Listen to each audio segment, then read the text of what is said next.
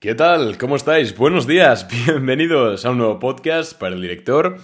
Yo soy Arnau Nogués, el de siempre, y pues te doy la bienvenida a un nuevo episodio. Hora diferente de publicar, ya sabéis que yo siempre grabo el podcast por la mañana, después de volver al gimnasio, ya sabéis, mi rutina es me levanto, voy al gimnasio, grabo podcast y ya empiezo con tema de reuniones y todo eso pero hoy estaba malo, o sea, me he levantado bastante malo, dolores de cabeza, bueno, un mal cuerpo general, un malestar general, y sigo con ello, ¿eh? Lo que pasa que ahora eh, estoy bajo el efecto de, de esto llamado paracetamol, ¿no? Medicamento. Y más o menos tengo fuerzas para grabar, ¿eh? Pero, pero no iba a grabar desde el principio, de hecho ya os lo he puesto por Twitter y por Instagram, que por cierto me puedes seguir ahí, día a día del mercado gratuito. Pero es que acaba de salir una noticia que ha propulsado a los mercados, además en zonas muy interesantes a nivel técnico, y tengo que comentarlo. O sea, no puede ser que Arnau, que hace podcast todos los días, justo no haga podcast el día que sale esta noticia. Y es que según la AFP, que es una agencia de comunicación, Ucrania habría renunciado a su deseo de entrar en la OTAN. Y dirás, bien Arnau, ¿qué significa esto? Pues no sé si lo sabéis, pero una de las mayores, uno de los mayores requisitos que tenía, exigencias que tenía Rusia para frenar el conflicto militar en Ucrania era que Ucrania se declarase un estado neutral, así como lo puede ser Suiza, por ejemplo, y obviamente que renunciase a su deseo de entrar en la OTAN. Pues eh, hoy mismo el presidente Zelensky de Ucrania ha dicho que, venga, está bien, renunciamos a entrar a la OTAN. Obviamente esto no significa que el conflicto de Rusia acabe de llegar a su fin, para nada, todavía queda, imagino que eh, pues quedan negociaciones, quedan rifirrafes, pero bueno, desde luego el Kremlin ahora tendrá que digerir esta, esta concesión por parte de Ucrania y también creo que llega en el momento más idóneo, sobre todo porque las materias primas están súper altas, a Rusia la están destruyendo a nivel de sanciones económicas, al final que tantas empresas abandonen Rusia está destruyendo su economía, aparte de que el otro día se declararon en default, en suspensión de pagos de bonos y todo eso.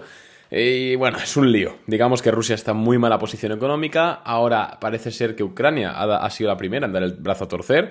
Veremos a ver qué pasa también porque todavía queda alguna que otra exigencia dura de Rusia, por ejemplo, que se reconozca a Crimea como rusa y también que se reconozca la independencia de la región de Donbass, que son estas regiones prorrusas. Veremos a ver qué pasa con eso.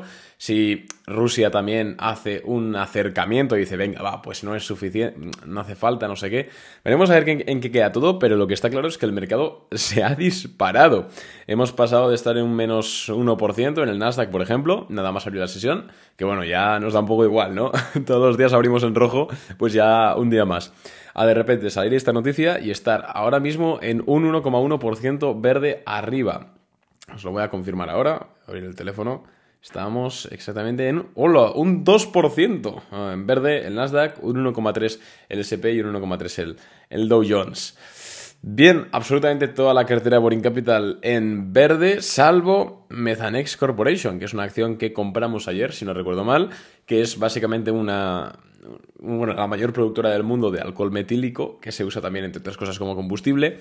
Eh, obviamente cae hoy, pues porque se supone que ahora la bolsa está descontando el fin del conflicto en Ucrania y pues en teoría esto afecta a la reducción del precio de las materias primas. Tampoco lo tengo muy claro yo. Lo cierto es que todavía no nos ha saltado el stop loss en esta posición. Espero que no nos salte porque hemos comprado un poquito más.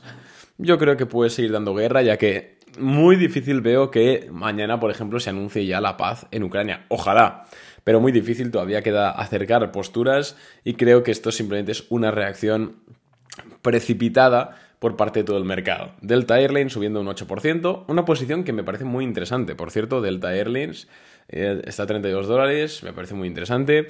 Sea Limited subiendo 5%, Facebook 4,2%, Spotify 4%, Google 4%, John Deere 3%, NIO 2,2%, Amazon 1,7%. Apple, que en nada, en 10 minutos es el evento de Apple, que yo soy un poco fan de la marca, no vamos a, negarlo, y lo iré viendo. Luego Morgan Stanley también en verde y Baba en verde. Bien, si realmente significa esto el, fin del conflicto, que obviamente es un paso, es decir, nos estamos acercando. Ayer, ayer, vamos, ayer y antes de ayer, las mejores noticias que teníamos de todo este panorama militar era que nos iban a bombardear con cabezas nucleares. Desde luego es un paso. Pero todavía no cantemos victoria. Yo sería prudente, prudente. No cantemos victoria todavía. Sí que es cierto que, por ejemplo, el SP, el SP500, está rebotando en una zona de triple suelo. Es decir, si, si tira para arriba y hace forward through day, FTD, ¿no? Que le llaman, em, podría conformar un triple suelo bastante bonito. Y yo digo, lo digo en serio, ya lo dije hace un tiempo en el podcast. Pero si esta semana, la semana que viene, se, arregla el tema de Rusia, en el sentido de que dicen, venga, va, vamos a parar la guerra, vamos a parar esta tontería que hemos iniciado, también seguramente lo que harán será reducir las sanciones a Rusia, porque, bueno, a Europa también la fastidian. Yo creo que podemos ver máximos históricos en el mercado, antes de junio o así. No por nada, sino porque además todo esto ha obligado a la Reserva Federal a ser menos estricta con su tema monetario. Y si recordáis, las caídas desde máximos históricos comenzaron porque la Fed iba a subir 0,5 puntos básicos y ahora van a, ser, van a hacerlo a la mitad, 0,25. Entonces, creo yo que si se soluciona lo de Ucrania en el corto plazo, incluso podríamos ver máximos históricos. Es un poco es un poco extraño decir esto porque parece ser que el mundo se está desmoronando cada día más, pero francamente es lo, es lo que creo. Eh, la bolsa lleva, muchas acciones llevan caídas irracionales, algunas sí que tienen sentido, en la coyuntura, por ejemplo, las aerolíneas tiene sentido que estén cayendo porque pues el combustible sube mucho de precio y al final el combustible es un coste variable muy fuerte para las aerolíneas, eso no implica que en el largo plazo nos dé igual. Pero sí que es cierto que acciones, por ejemplo, Google, que me encanta, Facebook, pues no sé, más Apple, ¿no? Pues todo este tipo de compañías realmente estaban cayendo pues por pura inercia bajista del mercado. No cantemos victoria todavía, ¿vale? No cantemos victoria. Lo importante es em, tener convicción, como siempre, las acciones que tenemos e ir intentando swing trades.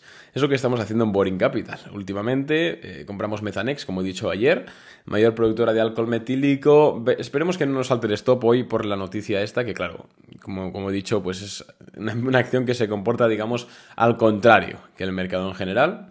Pero claro, si el mercado en general está cayendo estos días, pues nos interesa estar en estas posiciones. Al final, he comentado esto en 7 minutos, así que como queda todavía 7 más para el evento de Apple, voy a comentar un poquito también cómo, cómo estamos operando. Y lo que estamos haciendo en Boring, en Boring Capital, que para quien no lo sepa es eh, la comunidad en la cual comentamos, proponemos una cartera, ideas de compra, ideas de venta, stop loss, noticias, análisis, bueno, asesoría, digamos, asesoría uno a uno conmigo, por Telegram, bueno, toda esta comunidad premium, que por cierto, tenemos plazas cerradas, pero vamos a abrirlas próximamente y vamos a bajar el precio del plan de seis meses y de un año, que creo que le vais a poder sacar bastante partido, así que los interesados, estad atentos por mis redes sociales. Bien, pues lo que estamos haciendo es eso, tenemos al final la cartera, no, no estamos ampliando nada, sí que ampliamos Delta Airlines el otro día, y que ya comenté, pero más allá de eso, estamos bastante quietecitos y en swing trading pues vamos intentando swings bien planteados a nivel técnico, arriesgando poco dinero, muy importante, poco dinero, prefiero Prefiero ser conservador, la verdad. Obviamente luego cada cliente pues, puede hacer lo que quiera. Pues, puede tomar la idea, puede no tomarla, puede, puede, hacer lo que quiera. Pero yo es un poco la, recomendación que doy. Con poco capital y vamos tirando porque realmente, insisto, si finaliza o se acaba todo este tema de Rusia, podemos ver, bueno, oportunidades muy interesantes. Sobre todo tirando empresas inclusive growth, tecnológicas que, están súper, súper, súper bajas y podríamos sacarle una buena rentabilidad, tipo 30-40% en swing trading en pocos días. Así que iremos viendo. Os voy a dejar porque como buen fanboy de Apple, voy a ver qué presentan, que también soy accionista de la empresa y ya sabéis que me encanta desde hace muchos años. Y a ver qué tal, a ver qué me presentan. Os lo comentaré por Twitter o por Instagram a ver qué me parece. Al final tiene mucho que ver con la bolsa. y nada más por mi parte. Muchas gracias y nos vemos mañana con un nuevo podcast. 教。